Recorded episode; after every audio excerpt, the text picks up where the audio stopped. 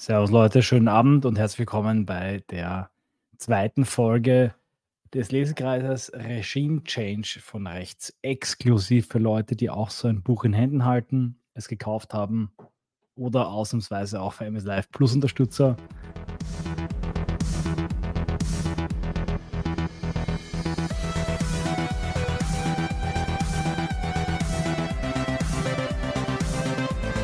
Wie immer, mittlerweile bewährtes Konzept. Ich werde jetzt zusammenfassen, was wir hoffentlich alle gelesen haben. Währenddessen könnt ihr Fragen in den Chat stellen und ich werde am Ende dieses Gesprächs diese Fragen beantworten. Danach geht es in die Telegram-Gruppe und dort könnt ihr nochmal Fragen, auch mit Folgefragen, mündlich äußern und ich werde auch nochmal mündlich darauf antworten, denn ich bin ja auch sehr gespannt darauf, auch für mich einer der Hauptmotivationsgründe, diesen Lesekreis zu machen, auf eure Kritik, auf eure Leseerfahrungen, eure Lesefrüchte. Und genauso läuft das Ganze. Und danach, wenn Leute immer noch weiter reden wollen, gibt es einen Discord. Dort findet dann auch eine ähm, Tongesprächsrunde statt. Sprich, es gibt einen sogenannten Voice-Kanal, einen Tonkanal und dort könnt ihr dann miteinander, wenn ihr wollt, weitersprechen. Soweit, so gut. Los geht's. Wir fangen an und ich blende ein in einen kleinen Prä anschauen. Ich lade sie dann auch in den Discord-Kanal hinein. Und ähm, dieser wird auch nichts Besonderes, muss ich sagen. Da habe ich einfach ein paar Sachen zusammengefasst. Weiters werde ich auch wieder sehr, ähm, also einige Stellen aus dem Buch vorlesen. Und ja, zuerst mal kurz bitte eine Frage in die Runde.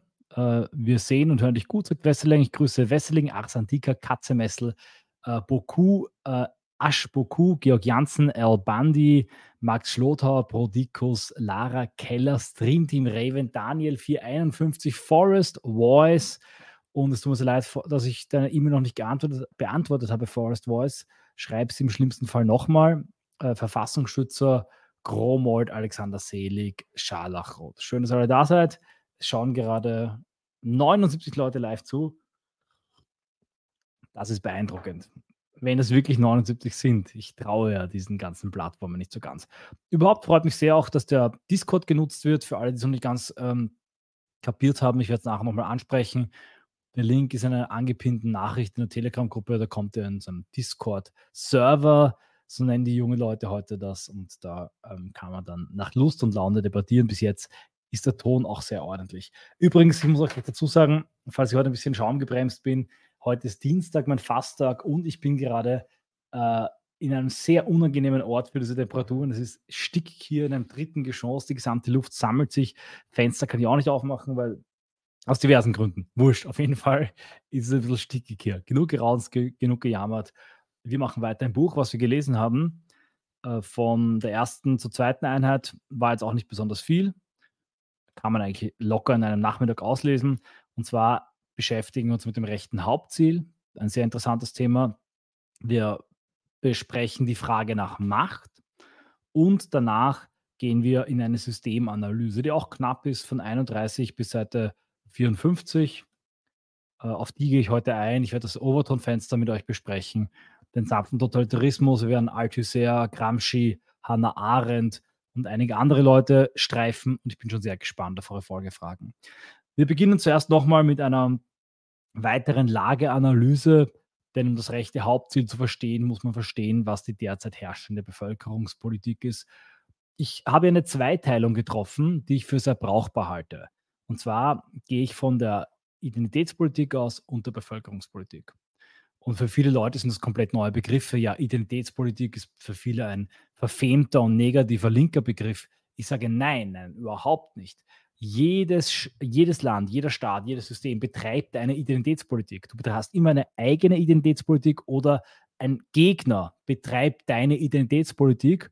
Und wenn der Gegner für dich Identitätspolitik betreibt, dann hat er natürlich ein großes Interesse daran, dass dir gar nicht bewusst ist, dass Identitätspolitik betrieben ist.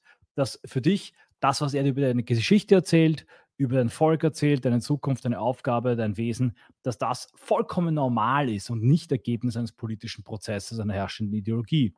Lasst euch von mir sagen, es ist immer Ergebnis einer bestimmten Politik.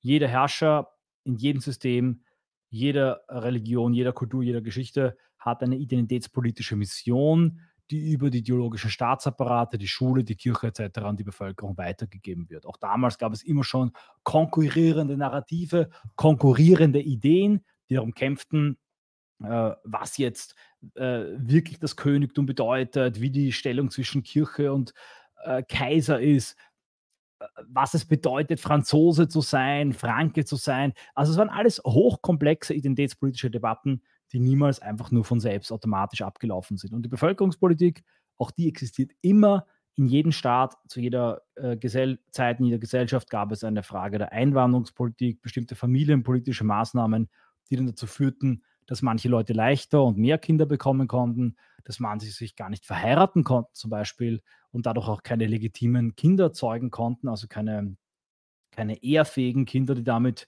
nicht Mitglied der Gesellschaft werden konnten und ihrerseits wieder evolutionäre Nachteile hatten. Wenn man will, kann man das biopolitisch bis ins Detail zurückverfolgen. So weit will ich gar nicht gehen. Ich will einfach nur die Bevölkerungspolitik des herrschenden Systems beschreiben und die ist nach meinem Buch, Zitat, äh, so als wäre sie von den schlimmsten Todfeinden konzipiert worden. Das Hauptziel der deutschen Politik ist die Rettung der ethnokulturellen Identität vor ihren innenpolitischen Feinden. Und tatsächlich, das Risiko derzeit in der heutigen Lage ist das der totalen Existenzvernichtung. Und damit ist die heutige Lage viel brutaler, viel härter als jede andere Augenblick, jeder andere Moment der deutschen, aber auch der italienischen und französischen Geschichte. Und das kann man wirklich mit Fug und Recht sagen nicht in Bezug auf ihre, auf ihre individuelles Leid. Individuell geht es uns so gut wie noch nie. Aber bezogen auf das gesamte Volk ist die Gefahr jetzt hundertmal größer als beim Hunnensturm im Ersten und Zweiten Weltkrieg, 30-jähriger Krieg. All das sind Kindergeburtstage gegen die demografische und politische Gefahr, die wir jetzt haben, nämlich die Gefahr zu existieren, aufzuhören. Und ähm, ich beschreibe hier eben gehe mal ein, ein, ein, Slide weiter, damit, das, damit ich das besser anschauen könnt.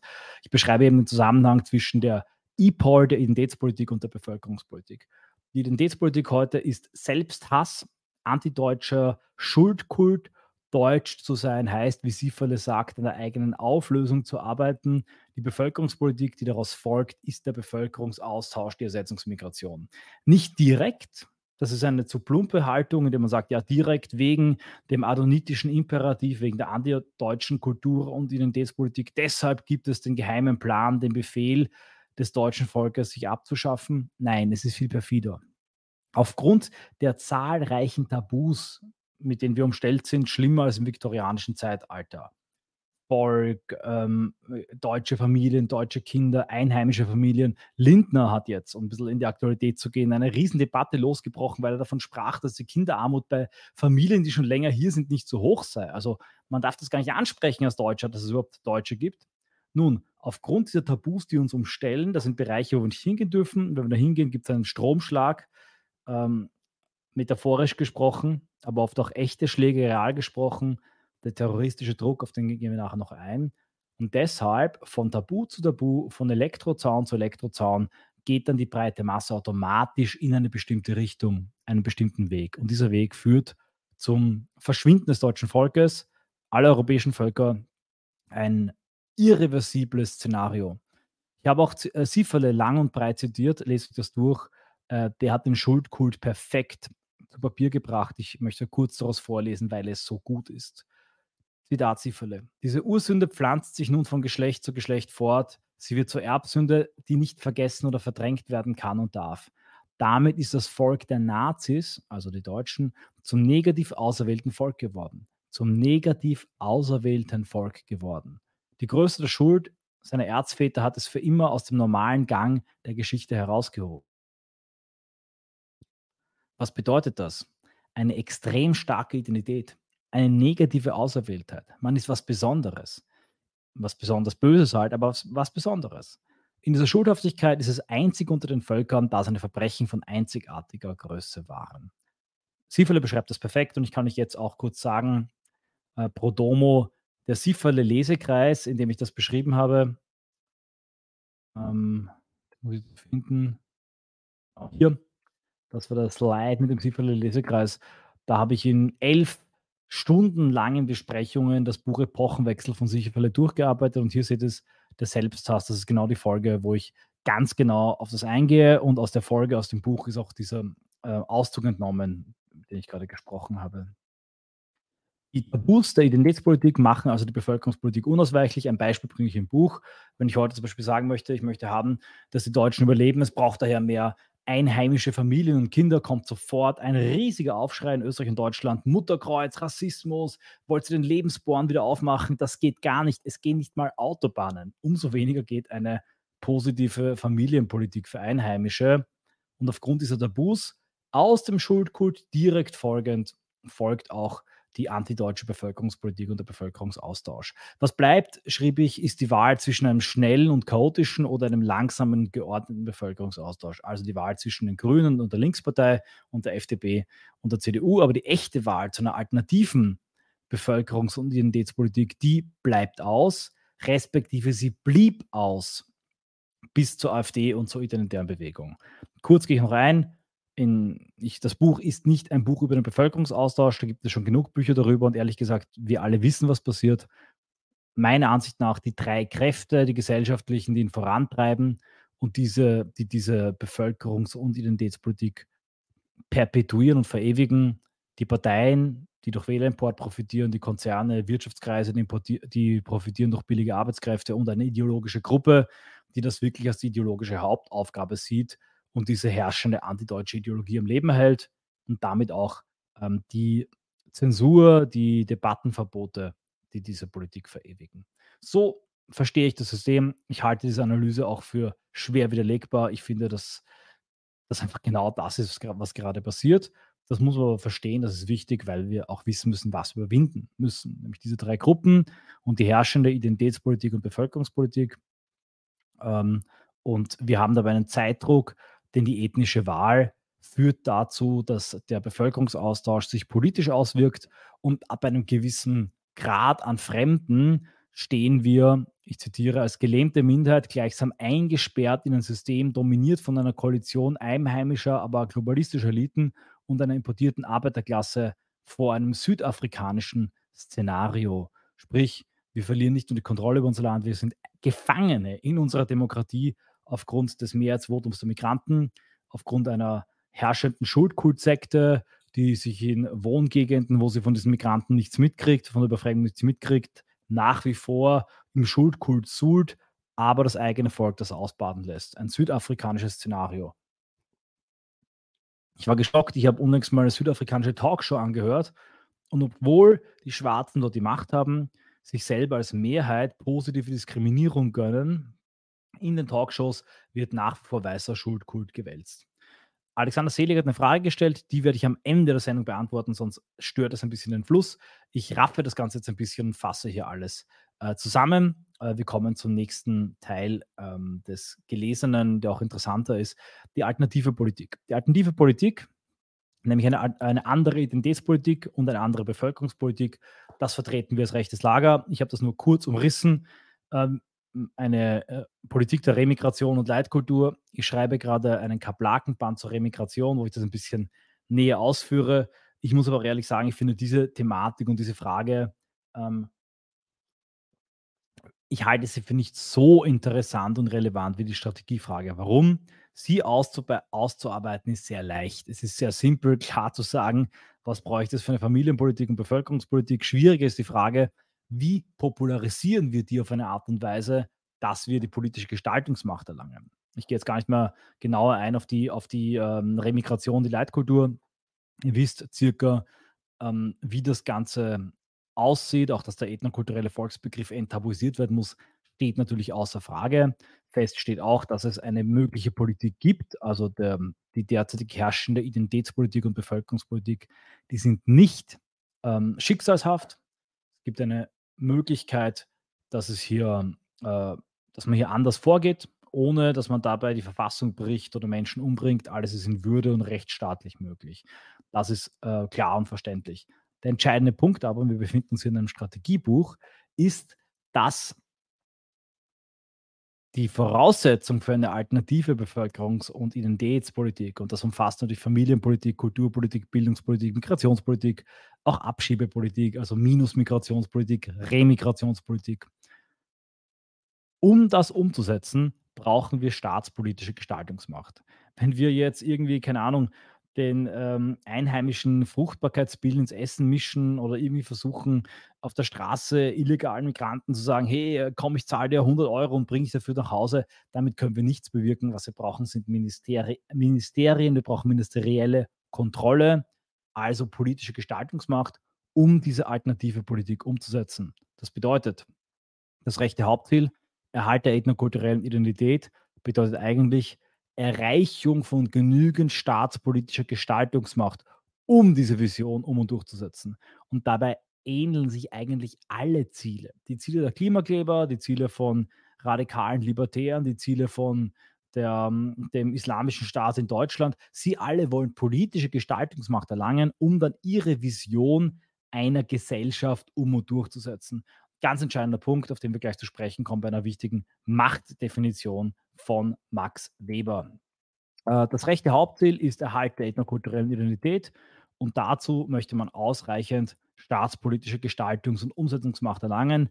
Das grenzt auch das rechte Lager ab von anderen Lagern ähm, verschiedener kultureller, philosophischer, wirtschaftspolitischer Ausrichtungen. Es gibt zum Beispiel Rechtslibertäre, Linkslibertäre äh, und äh, Rechtssozialisten. Ähm, also Leute, die sehr stark eine vehement eine libertäre oder sozialistische Wirtschaftspolitik vertreten, zugleich aber rechts sind und sagen, sie wollen auch das Volk erhalten, in deren Herzen schlagen zwei Hauptziele in ihrer Brust, ja. Denn ähm, wenn es wirklich einen Zielkonflikt gäbe und zum Beispiel ein denk denkbares Szenario, sie eine radikal sozialistische Maßnahme treffen müssten, um Erfolg zu halten, oder auf einmal eine Zeit lang oder vielleicht auf lange Sicht extrem libertär agieren müssten, um Erfolg zu erhalten. Dann ist die Frage, und dann haben wir die Gretchenfrage, wie hast du es mit dem Volke? Sind diese Leute eher rechts oder eher libertär? Eher sozialistisch oder eher libertär? Ist für sie der Erhalt des Volkes ein möglicher und erwünschter Nebeneffekt der Abschaffung aller Staaten und des Anarchokapitalismus oder der Gleichheit und äh, ähm, maximalen gere äh, sozialen Gerechtigkeit? Oder ist das Hauptziel Erhalt des Volkes? Und weil sich aus dem ergibt, dass es auch eine Gruppe geben muss, für die das zentrale Hauptziel der Halt des Volkes ist, die unorthodox ist in wirtschaftspolitischen Fragen beispielsweise, Daraus erkennen wir, das ist der Kern des rechten Lagers. Der Kern des rechten Lagers ist Erhalt der ethnokulturellen Identität. Es gibt einige Leute, die 100% diesen Kern vertreten und sich voll und ganz darauf fokussieren. Und da gibt es andere, die so in den Randbereichen des rechten Lagers herumkrebsen und sagen, ja, finde ich auch gut, aber zugleich ist mir das, das ist auch wichtig und beides ist mir gleich wichtig und ich komme halt vielleicht nie in ähm, den kritischen Moment, dass ich mich entscheiden muss zwischen beiden Zielen, aber es braucht auch zumindest auf theoretischen Ebene Leute, für die das Hauptziel Erhalt der ethnokulturellen Identität im Zentrum steht. Und das sind die authentischen, echten Rechten, meiner Meinung nach. Ich habe auch kurz vorgegriffen, dass auch die Überwindung des Nihilismus und der modernen Welt und ähm, der Dekadenz kein vorgelagertes Hauptziel zum Stopp des Bevölkerungsaustauschs sein kann. Nein, das rechte Hauptziel Erhalt der ethnokulturellen Identität besagt, der Bevölkerungsaustausch muss aufgehalten werden. Denn nur wenn der Bevölkerungsaustausch aufgehalten wird, kann es überhaupt eine deutsche Zukunft geben. Ich zitiere aus dem Buch Seite 29.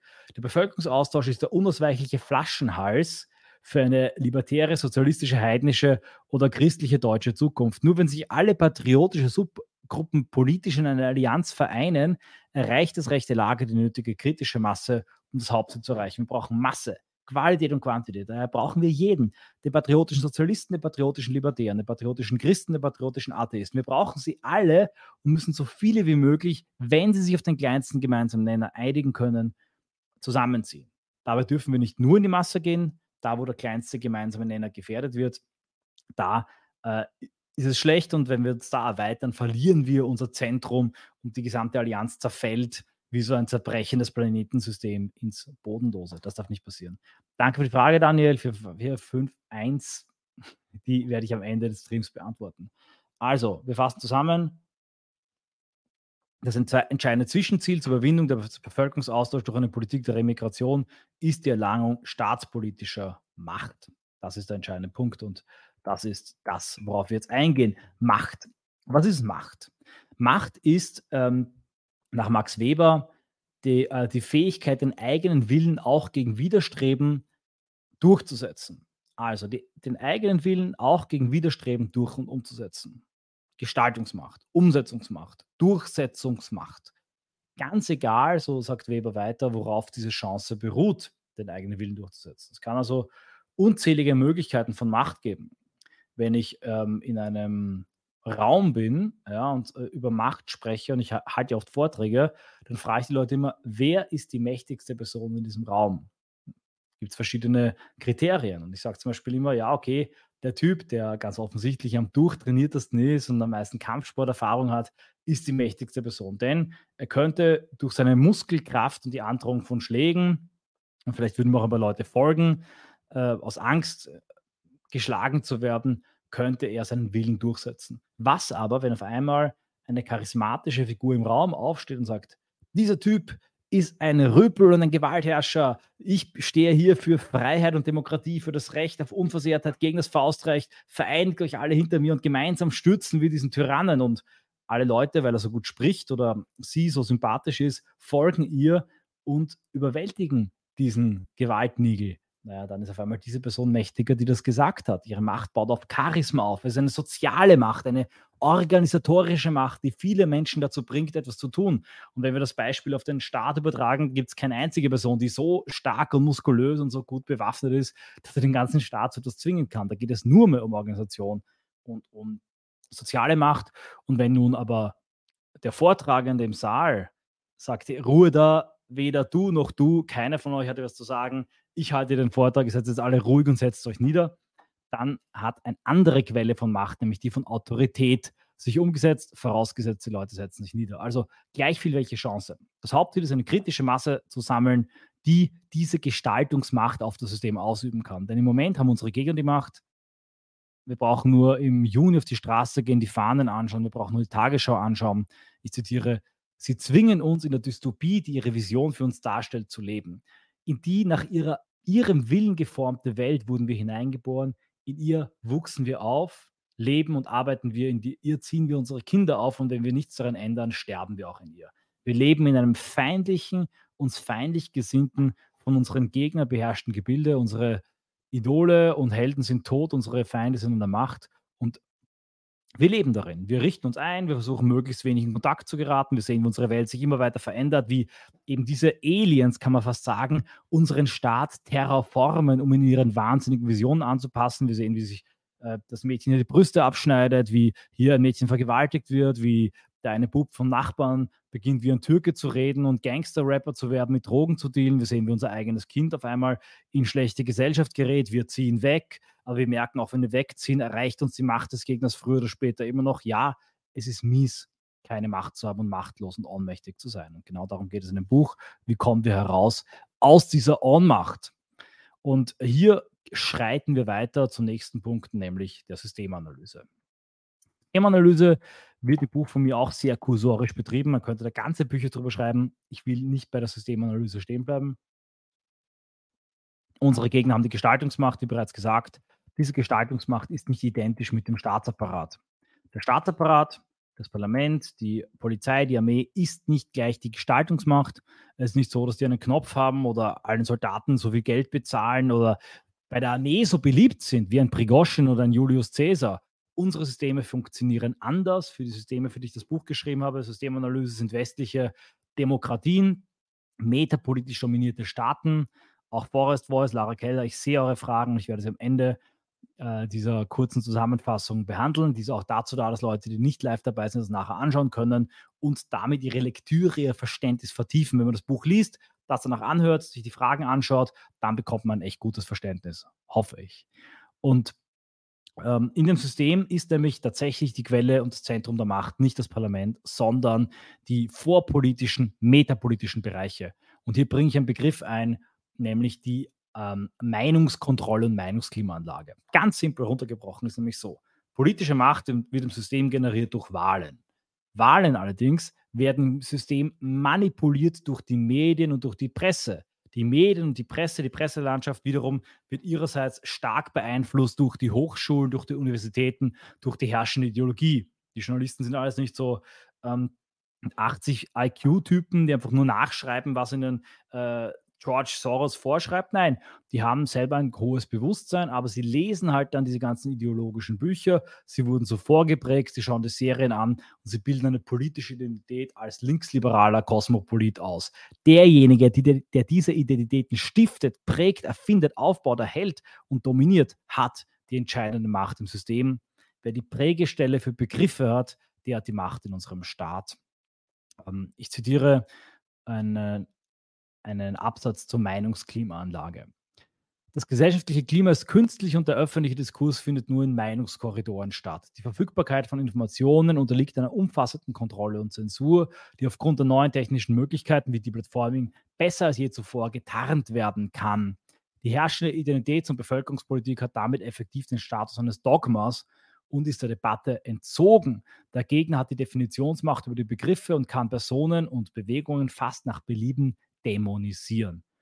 Und jetzt stellen wir uns einmal vor, wenn seit 2010, 12, 13, 14, 15 alle Patrioten, die nicht gegen Strafgesetze verstoßen haben, sagen wir nur Strafgesetze, nehmen wir sogar diese absurden Verhetzungsparagraphen mit hinein, alle Patrioten, die kein Meinungsdelikt begangen haben, ungehindert, genau wie die Linken, ihre Ideen verbreiten könnten auf YouTube, Facebook, Twitter, ungehindert PayPal nutzen könnten, Stripe nutzen könnten, wo wären wir dann? Wo wären wir dann? Dann wären wir genau da, wo die Gesellschaft demokratisch sein sollte, in der organischen Selbstheilungskraft durch den freien Diskurs. Wo sind wir jetzt? Wir sind da. Weil hier die Meinungsklimaanlage auf eine Art und Weise manipuliert, dass meiner Meinung nach das System als Demokratiesimulation beschrieben werden kann. Warum? Denn Demokratie wird nach vor simuliert und zwar auf eine viel bessere und viel realistischere Art und Weise simuliert, als das zum Beispiel die, die DDR vermochte. Die DDR hat auch Demokratie simuliert auf eine völlig idiotische Art und Weise, dass wirklich keiner geglaubt hat. Bei uns wird es viel besser simuliert, weil abseits von Identitätspolitik und Bevölkerungspolitik auch wirkliche Debatten, Skandale äh, und äh, ein bisschen Chaos zugelassen wird und die Herrschaft weniger über ein direktes Politbüro als über eine Ideologie, ideologische Ideenkontrolle erfolgt. Aber ich verliere mich schon wieder zu sehr in der Systemanalyse. Es geht ja um die Frage, wie wir das verändern können. Ich bin circa bei der Hälfte der, der, der heutigen Zusammenfassung und dann geht es gleich in die Debatte, die mich selber auch mehr interessiert. Ich zitiere. Das gesellschaftliche Klima ist nicht Ergebnis eines evolutionären Wettbewerbs zur besten Argumente auf dem Markt der Ideen. Es wird durch die Meinungsklimaanlage erzeugt. Das Klima wird dann in regelmäßigen Abschnitten bei Wahlen gemessen und entspricht, welche Überraschung in der Regel der Meinungsklimaanlage. Was für eine Überraschung. Und hier ähm, kommt als nächster Punkt auch das Overton-Fans, auf das wir gleich eingehen werden. Als Beispiel, um die Meinungsklimaanlage-Metapher abzurunden, brachte ich auch die Außentemperatur ein. Wir sind in einem Treibhaus, in dem wird ein politisches Klima erzeugt, aber die Außentemperatur wirkt auch mit.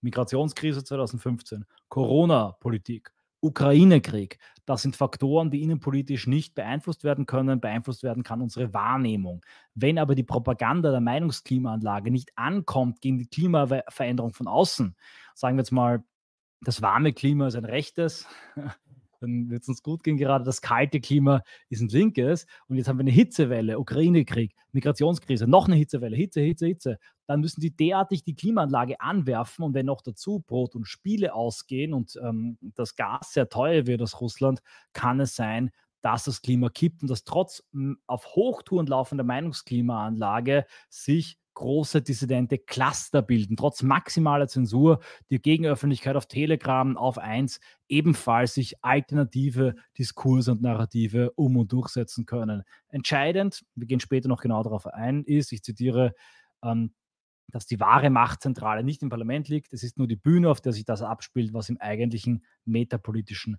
Machtzentrum entschieden wird. Und dazu schauen wir uns das Overton-Fenster an, das all das, was ich gerade gesagt habe, symbolisiert und verdeutlicht. Das ist der Rahmen des Sagbaren und damit des Denkbaren und damit des Machbaren. Und wir haben sowohl im rechten als auch im linken Bereich ähm, einen, äh, eine, einen Fall-off, also äh, einen, ein Auslaufen von akzeptabel über sensibel bis zu radikal und undenkbar.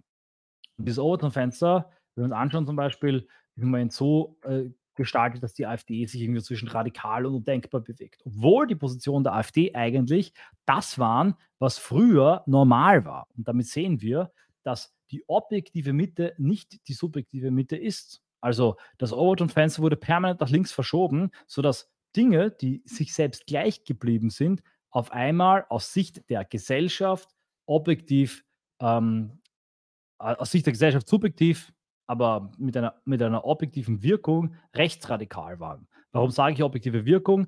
Denn selbst wenn die Dinge inhaltlich dasselbe waren wie vor 20 Jahren, wurde es auf einmal jetzt so behandelt, wie vor 20 Jahren ein völlig verrückter Extremist und echter Nationalsozialist behandelt wurde. Und das ist Fakt. Person wie Höcke ist zum Beispiel vielleicht noch weiter rechts als die AfD ähm, angesiedelt und dämonisiert.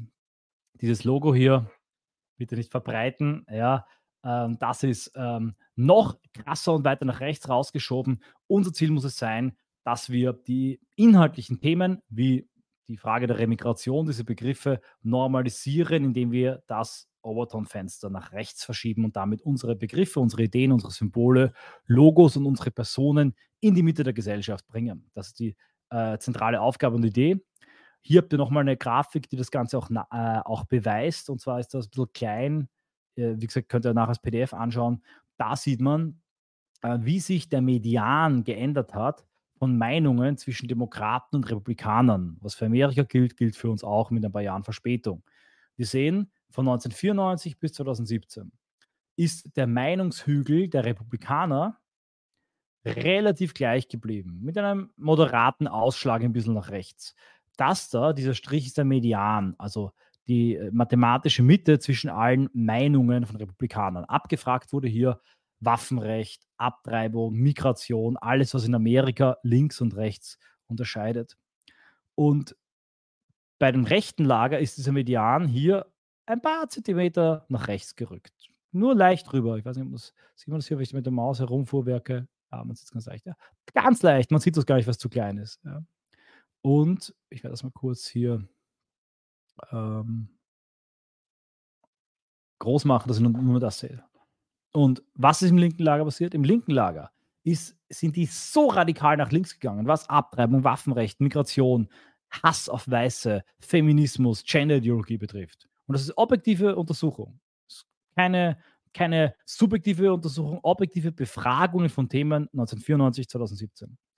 Der, der Median des linken Lagers ist so weit nach links gewandert, dass was passiert ist. Früher war die Mitte zwischen beiden Medianen hier.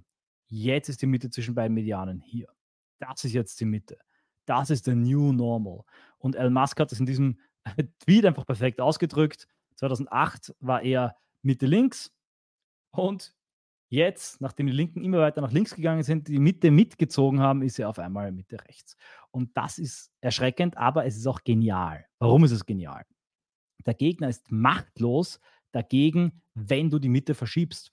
Wenn du es schaffst, die Mitte zu verschieben, dann bewegt sich das gesamte Koordinatensystem. Und es geht gar nicht anders. Es ist einfach so, wie es ist. Wenn du sagst, wir müssen einen Kompromiss finden, es geht gar nicht anders. Wir müssen immer einen Kompromiss finden, weil wir zusammenleben müssen irgendwie. Und der eine sagt 1 Euro, der andere sagt 20 Euro, dann äh, trifft man sich irgendwo in der Mitte. Und wenn der eine sagt 1 Euro, der andere sagt 5 Euro, dann ist die Mitte woanders. Wenn wir es also schaffen, genügend Leute dazu zu bringen, in der Gesellschaft zu sagen 20 Euro, ja, äh, jetzt bezogen auf Remigration, dann wird der Kompromiss, der dabei entsteht, für uns besser dastehen. Und da ist die entscheidende Frage, dass man keine Dinge nimmt, die zu radikal sind, sodass sie nicht mehr anschlussfähig sind, aber auch keine Dinge nimmt, die äh, zu ähm, mittig sind, unter Anführungszeichen, und damit das Overton-Fenster nicht mehr nach rechts verschieben. Aber damit verstehen wir, man kann tatsächlich verändern und sie können ähm, wenig dagegen machen. Ich werde jetzt auch nicht zu lange darauf eingehen, könnt ihr alles nachlesen, habe ich auch in diesem Kapitel, glaube ich, sehr einfach und äh, verständlich beschrieben. Äh, wir springen jetzt noch mal kurz weiter zu einer anderen Beschreibung, äh, die in einem Meme darstellt, was das Problem der Konservativen ist. Das Meme zeigt den Konservativen im Jahr 2040. Eines Live-Dauergastes-Meme. Ähm, ich lese mal vor. Ähm, jede Kirche sollte nur drei Transkind-Priester haben. Jedes mehr wäre Kommunismus. Ich bin voll dafür, Illegale ins Land äh, zu fliegen, aber erste Klasse, das geht zu weit. ich möchte die, ähm, äh, die Steuer auf äh, Frischluft in Flaschen um 0,5% senken. Die Linken sind die wahren Pädophoben. Also man merkt, worum es geht. Es geht darum, dass in 2040 die Konservativen sagen, wir sind eh für, äh, für äh, legalisierten Inzest, Pädophilie, Massenmigration, Bevölkerungsaustausch, aber nicht so radikal wie die Linken jetzt. Sprich, der Rechte hat keinen eigenen Standpunkt, sondern ist immer ein paar Schritte weiter, also der Konservative, aber hat keinen eigenen Standpunkt, sondern ist immer ein paar Schritte weiter der Mitte und jeden Tag verschiebt sich die Mitte nach links und er trottet der Mitte hinterher. Kurzer Vorgriff auf auch weitere Folge des Leserkreises, äh, wie das Overton-Fenster verschieben diese Frisur, die nennt sich Barberlocken, also rundherum kurz und da oben so ein Vogelnest, ja, seht ihr vielleicht häufig jetzt in der Innenstadt. Ich finde sie grauenhaft, aber irgendwann ist sie auch modern geworden. Wie ist sie modern geworden? Sie ist modern geworden, indem einer damit begonnen hat, zwei mitgemacht haben, drei mitgemacht haben, ein Meinungsführer, irgendein Superstar, ein TikTok, ein Influencer auch die Frisur getragen hat und plötzlich fanden das, was vor alle peinlich, komisch und seltsam fanden, cool. Wenn so ein Typ vor sagen wir mal, zehn Jahren mit der Frisur am Schulhof gewesen wäre, wäre er wahrscheinlich verprügelt oder ausgelacht worden, je nachdem, wie gemein die Kinder auf dem Schulhof sind. Heute ist er das da, aber in fünf bis zehn Jahren ist er nicht mehr das da. Und das geht bei Moden, funktioniert bei Moden genauso wie bei Begriffen und Ideen. Normalisierung durch Orchestrierung, Wiederholung, quantitativ in der Masse, qualitativ an wichtigen Orten durch wichtige Personen zu wichtigen Zeiten so kann man die Dinge normalisieren. Sie müssen aber natürlich, sie können nicht völlig absurd sein, man kann nicht jeden Begriff und jede Idee normalisieren. Okay, wenn ich mir das Double Masking anschaue bei Corona, man kann schon sehr viel normalisieren, also das doppelte Masken tragen. Wichtig ist aber, es muss einerseits provokant sein, aber auch anschlussfähig. Wir kommen damit weiter in unserem Schweinsgalopp durch die äh, Metapolitik und Systemanalyse zur Repression. Warum schaffen wir es nicht, wenn wir eine schweigende Mehrheit haben, unsere Begriffe, unsere Ideen zu normalisieren? Warum schafft es der Gegner, diese Meinungsklimaanlage zu kontrollieren? Äh, ganz einfach, es ist die Repression. Es ist eine brutale Unterdrückung, ein ständiger, künstlicher, brutaler Eingriff. Es ist so, wenn ihr Schach spielt und immer wenn ihr kurz davor seid zu gewinnen, werden die Regeln geändert, eure Figur wird weggenommen, der Gegner bekommt eine Figur dazu und ihr spielt weiter und weiter und weiter. Das macht der Gegner die Repression. Und die Repression hat die Aufgabe, die kritische Masse zu zerstreuen, klein zu halten und ohnmächtig zu halten. Also der Grund, warum wir so ohnmächtig sind, ist unser eigenes Versagen, aber auch die Repression des Gegners. Und Repression habe ich folgendermaßen beschrieben, ich lese kurz vor. Die herrschende Ideologie bildet ein Kraftfeld, das keine sichtbaren Abweichungen und Interferenzen duldet. Ständige Normalisierung einer Normmeinung eines Normie-NPC-Menschen auf jene, die es wagen, die rechten Randgebiete des Overton-Fensters aufzusuchen und die Meinungsklimaanlage ins Visier zu nehmen, wartet, schauen Sie das Overton-Fenster an, ja, also wer hier in diese Randbereiche vorgeht, auf die ähm, wartet ein ganzes Arsenal an Repressionen. Alle Institutionen und Individuen müssen sich zu Vollstreckern dieser perversen repressiven Macht machen, wenn sie nicht selber ins Visier geraten wollen. Wie bei, bei einer ähm, Hexenverfolgung, die dass wir sie verwenden als Beispiel, auch ein Teil unserer eigenen Manipulation ist. Ich verwende es trotzdem, ihr wisst, äh, worum es geht. Wenn man nicht sagt, ja, der ist böse, der ist schuldig, wenn man nicht mitmacht bei der Verfolgung, macht man sich selber verdächtig. Es ist wie die Matrix, alle sind Agenten der Matrix, der herrschenden Ideologie. Und wenn die Matrix sich einschaltet, müssen alle mitmachen beim Fest, äh, schnell roter ist bunt, nicht braun, müssen alle mitmachen bei der Ausgrenzung eines Arbeitskollegen, müssen alle mitmachen bei der sozialen Isolierung eines Familienmitglieds, müssen alle mitmachen beim beim Boykott eines Produktes oder Unternehmers, bis der vernichtet, zerstört ist oder so sehr gelitten hat, dass er freiwillig wieder zurück in die Mitte trottet und brav diesen mittigen Pfad in den Bevölkerungsaustausch und den äh, kulturellen Suizid, den Strange Death of Europe folgt. Ähm, ich habe ein Beispiel gebracht und das kann jeder von euch testen. Und zwar ist das das Aufkleberbeispiel. Nehmt euch ein rechtes Pickel, bestellt es euch bei der jungen Alternative, bei der EB und nehmt das rechte Pickel, geht zu ähm, der größeren Stadt im Raum Einzugsgebiet und klebt das Pickel vor die Universität, einem Zentrum der herrschenden Ideologie und der ideologischen Staatsapparate. Und dann tragt euch im Kalender ein, genau die Zeit und die Uhrzeit und dann wartet ihr und geht jeden Tag hin oder jeden zweiten Tag, jeder Tag ist besser, ja, und schaut, wann das Pickel verschwunden ist. Und danach seht ihr genau, wie lange das gehalten hat. Das Pickel ist ein sichtbares Zeichen von Widerstand gegen die herrschende Ideologie jedes sichtbare Zeichen, sei das ein Pickerl oder die Aussage beim Elternsprechtag oder die, eine Kundgebung und die Teilnahme an einer Kundgebung, sei das ein YouTube-Kanal, ein erfolgreicher, Jeder sichtbare Dissens mit der herrschenden Ideologie muss von der Repression weggehobelt, kleingekriegt, vernichtet und zerstört, abgeschmirgelt äh, ja, und abgeschliffen werden. Und wenn ihr den Aufkleber woanders hinklebt, an einer Tankstelle irgendwo in, in Mitteldeutschland, in Thüringen, kann sein, dass er Jahre bis zur Verwitterung klebt. Warum? Weil dort ist es nicht so sichtbar, dort stört es nicht. Je mehr Störwirkung, desto mehr Repression. Das ist die grundlegende Formel und damit können wir uns jetzt auch die vier Ebenen der Repression anschauen. Sozialer Druck, wirtschaftlicher Druck, terroristischer Druck, juristischer Druck. Ich gehe nicht näher darauf ein, ihr könnt es im Buch nachlesen, erklärt sich ohnehin von selbst. Ziel ist es, mit diesen verschiedenen Ebenen des Drucks, die zugleich oder äh, in Folge nachgeschaltet, angeordnet werden, den Delinquenten, den Dissidenten dazu zu nötigen, zu zwingen, freiwillig, wie in George Orwells 1984, freiwillig zurück in die erlösende warme Mitte zu gehen, sich an den Busen der Partei im Buch, wir können sagen, der Zivilgesellschaft zu werfen und dann wieder das Leben genießen zu können in Ruhe.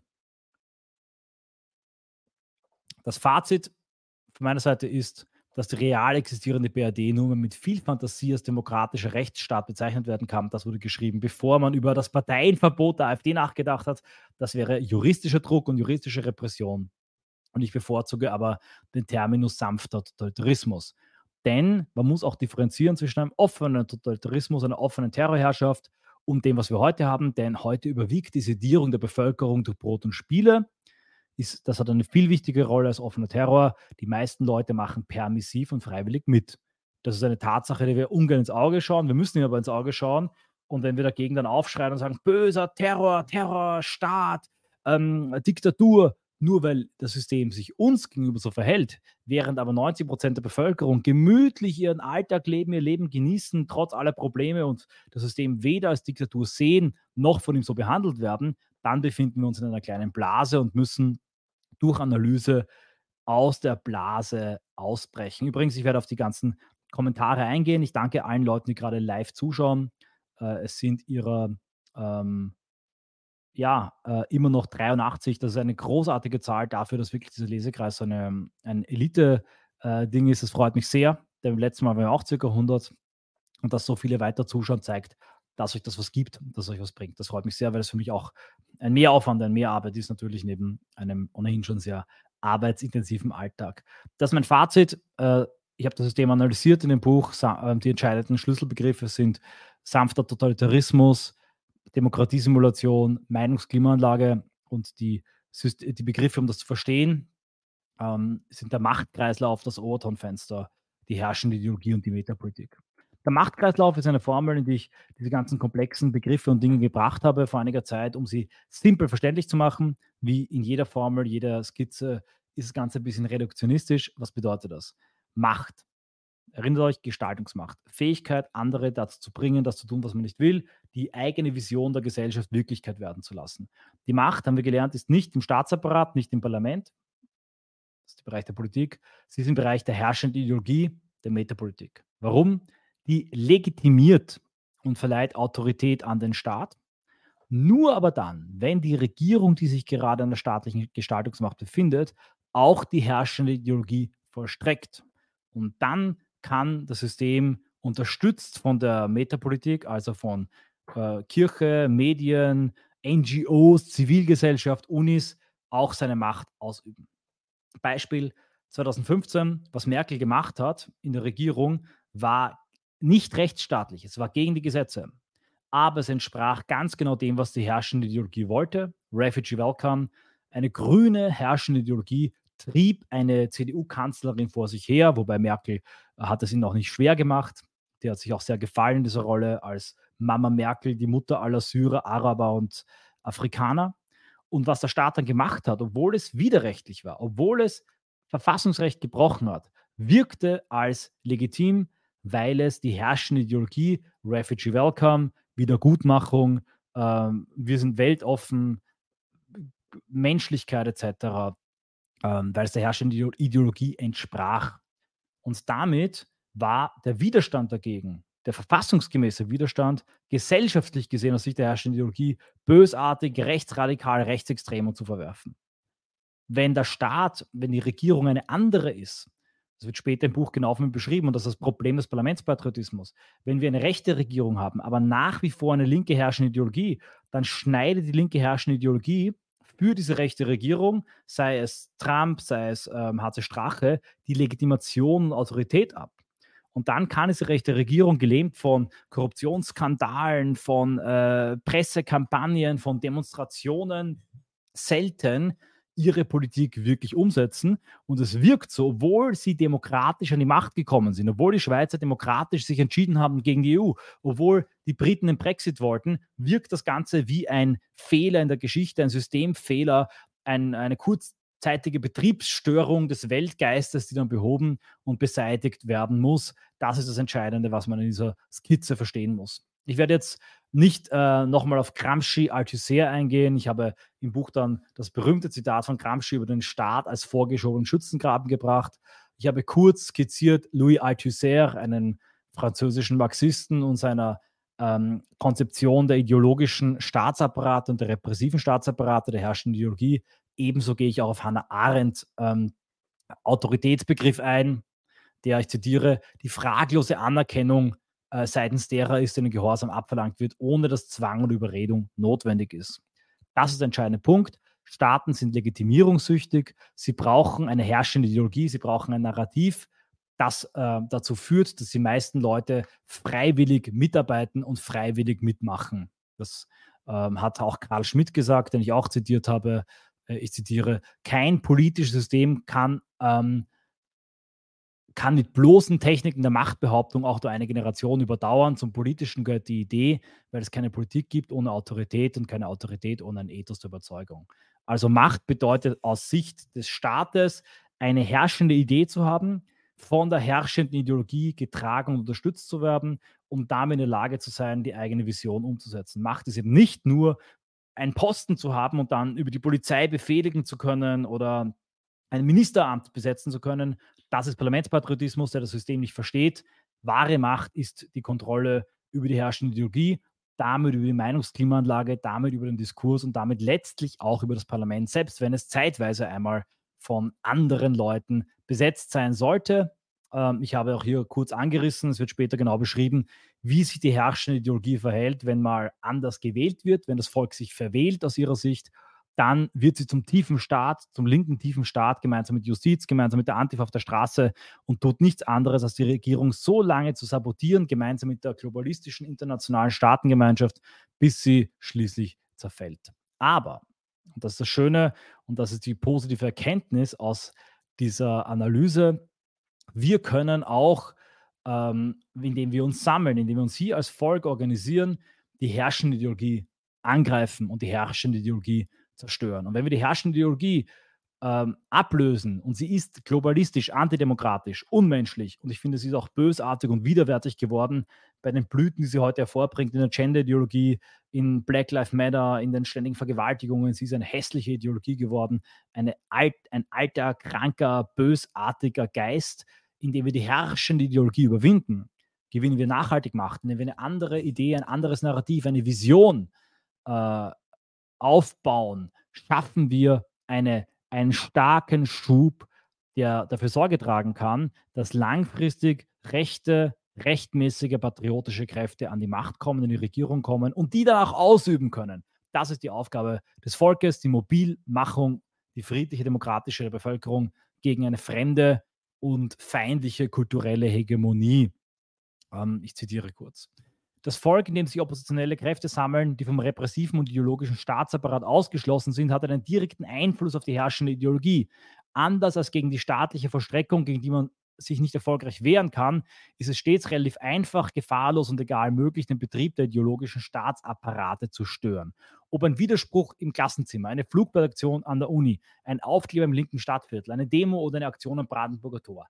All diese Akte sind Akte der Non-Kooperation und Gehorsamsverweigerung gegen die herrschende Ideologie. Sie stören deren Wirkung und aber einer kritischen Masse und einem hohen Organisationsgrad der Opposition sind auch Akte des zivilen Ungehorsams wie Streiks und Platzbesetzungen möglich. Das ist der entscheidende Punkt. Ähm, gerade die Legitimierungssucht des Systems kann zu einer Legitimierungskrise führen. Bereich, der Bereich der Idee, der Kultur des Diskurses kann sich irrsinnig schnell verändern, ist schwer zu kontrollieren. Es ist viel schwieriger, den öffentlichen Diskurs zu kontrollieren, als die öffentliche Ordnung ähm, zu bewahren. Und wenn man den Fehler macht, wie das altrechte Militanztheoretiker machen, den Staat an sich anzugreifen oder darauf zu warten, dass der Staat durch eine Krise geschwächt wird, um ihn dann zu übernehmen mit, mit einem Prepping-Team, ja, Nordkreuz und was es da nicht alles gab, ja, zu hoffen, dass Putin oder äh, Trump mit die Europe Defender kommt und diesen Staat physisch nach Guantanamo bringt, das sind alles falsche Gedanken, die Macht nicht verstehen, die glauben, die Macht liegt nur im Staat und die gegen das Fließ Fließkreislauf und die Fließrichtung der Macht arbeiten. Ganz entscheidender Punkt, den man verstanden haben muss, sonst kapiert man die äh, Strategie und den, die Leitstrategie der Reconquista nicht. Ich zitiere weiter. Eine rechte Leitstrategie, die erkannt hat, wie das System funktioniert, die diesem Fließkreislauf der Macht folgt, die ähm, schafft um ihr Hauptziel ein Gegennarrativ zur herrschenden Ideologie, ein Gegennarrativ, das sich hier installiert gegen die herrschende Ideologie und sie angreift und ein eine, eine Tiefe ist. In der Folge schwächt sie diese, die herrschende Ideologie, durch metapolitische Arbeit in Form von gewaltfreien, sichtbaren Akten der Non-Kooperation. Sie entzieht ihnen Ak Akzeptanz und Kooperation, dadurch wird sie schwächer. Jede Demo, jede gute Aussage, jedes Sommergespräch von Herbert Kickel. Je schwächer die herrschende Ideologie und je größer die Strahlkraft der Opposition, desto höher die Bereitschaft zum Schweig der schweigenden Mehr, zum Widerstand und zur Non-Kooperation, auch mit der Regierung. Denn je schwächer die herrschende Ideologie wird, desto schwächer ist die Legitimation und Autorität des Staates, zum Beispiel bei der Richtung des 100. Flüchtlingsheims in einer kleinen ostdeutschen Stadt, desto größer wird die Bereitschaft des Volkes, gegen diesen Akt zu demonstrieren, bis hin zu Sitzstreiks und äh, Blockaden und friedlichen Raumnamen, ähm, wie äh, in vielen ostdeutschen, äh, mitteldeutschen, Alice Weidel würde mich äh, rügen, Städten passiert. Je, je, schwächer die herrschende Ideologie, desto höher die Bereitschaft der schweigenden Mehrheit zum Widerstand. Im Idealfall erleidet das, erleidet das Regime so eine, eine Legitimitätsschock und eine Autoritätsflaute nach der anderen, bis es wie äh, der äh, wichtige Theoretiker Gene Sharp sagt, den Hungertod, den metapolitischen Hungertod stirbt. Ein Beispiel am Schluss noch, das ich noch anfügen möchte, das war die Französische Revolution. In Frankreich bei der Französischen Revolution ähm, gab es nämlich einen echten ähm, Elitenwechsel. Und für einen echten Machtwechsel braucht es einen Ideenwechsel und einen Elitenwechsel. Wenn die Eliten gleich bleiben, bringt jede krasse Wende nichts. Vor der Französischen Revolution gab es den Dreißigjährigen Krieg, brutalste Bauernaufstände. Äh, und all das, was die bewirkt haben, war nichts anderes als der König ist tot, es lebe der König. Das Feudalsystem blieb bestehen, wirtschaftlich, ideologisch. Und äh, es gab nur einen Wechsel der Vertreter. Erst mit der Französischen Revolution kam es zu einer echten Wende, weil die herrschende Idee damals, und das beschreibt Louis Althusser in seinem Buch, ich war geschockt und überrascht, wie ich das gelesen habe, weil das fast Wort für Wort die Beschreibung ist, äh, die ich mir auch selber zusammengereimt habe. Er sagt, damals war die herrschende Ideologie der große ideologische Staatsapparat die Kirche und die hat eben dem König, dem repressiven Staatsapparat die Legitimation und Autorität für die Gesellschaftsordnung verliehen. Und erst in der französischen Revolution durch eine Wühlarbeit, durch die Logen, die, die Aufklärer, die Freimaurer, eine andere Idee aufgebaut wurde, nämlich die der Vernunft, der Aufklärung, des Humanismus. Und die Kirche entscheidend geschwächt war, kam in einem kritischen Moment in der Silberkrise im französischen Staat 1788, 89 kam es nicht nur zu einem Machtwechsel, ein anderer Adeliger übernahm den Königsthron, nein, es kam zu einem Systemwechsel, nämlich der Einführung der französischen Republik im blutigen Terror, äh, im Terror der Begriff kommt von dort, von Robespierre und Co. Danach kam es zu einer Synthese wiederum mit den liberalen Bürgerkönigen, aber die Geschichte an diesem Tag hat sich, hat es sich irreversibel geändert.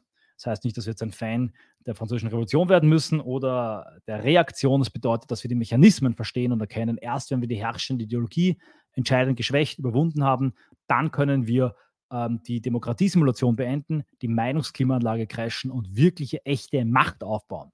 Wozu brauchen wir die Macht? Zur Umsetzung des rechten Hauptzieles. Wir brauchen die Macht, um unser Volk am Leben zu halten und die, alle Völker Europas am Leben zu halten.